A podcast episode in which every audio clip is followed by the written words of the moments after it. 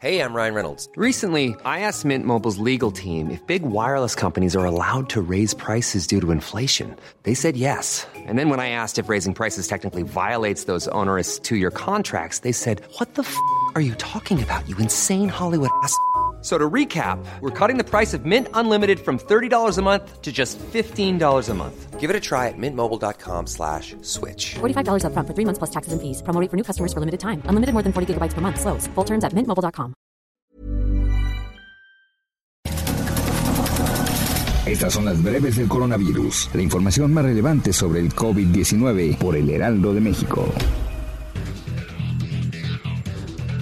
Desde Palacio Nacional este lunes, el director general de epidemiología, José Luis Salomía, informó que en México subió a 9.501 el número de casos confirmados de coronavirus y ya suman 857 decesos. En el conteo que realiza la Universidad de Johnson Hopkins de los Estados Unidos, indica que a nivel internacional se reportan 2.561.000 contagios del nuevo COVID-19 y más de 176.000 muertes. El gobierno federal dio a conocer los lineamientos sobre el manejo de los cuerpos de las personas que pierden la vida por COVID-19. Entre otras cosas, llamó a las autoridades de los tres niveles a crear centros temporales de resguardo y a la apertura de nuevas fosas en panteones para inhumaciones masivas ante un posible rebase de los servicios funerarios.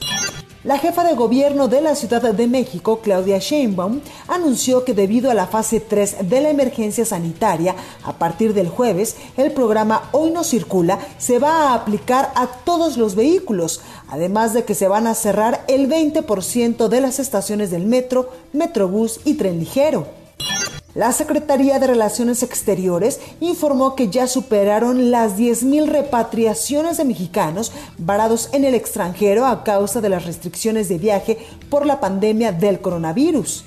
La Junta de Gobierno del Banco de México anunció que, considerando los riesgos derivados de la pandemia para la economía, decidió reducir en 50 puntos base el objetivo para la tasa de interés interbancaria a un día a 6%. Además, el Banco Central presentó 10 medidas adicionales para promover el sano desarrollo del sistema financiero, las cuales involucran una subasta de hasta 750 mil millones de pesos. El presidente de los Estados Unidos, Donald Trump, anunció que las emisiones de residencias permanentes en su país serán suspendidas durante los próximos 60 días, a fin de apoyar a los trabajadores estadounidenses ante la crisis financiera generada por el coronavirus. Por otro lado, el presidente Donald Trump sostuvo una conversación telefónica con el primer ministro de Reino Unido, Boris Johnson, para abordar el tema de la pandemia. Ambos mandatarios coincidieron en la importancia de presentar una respuesta internacional coordinada ante el coronavirus, incluso a través del G7. Para más información sobre el coronavirus, visita nuestra página web www.heraldodemexico.com.mx y consulta el micrositio con la cobertura especial.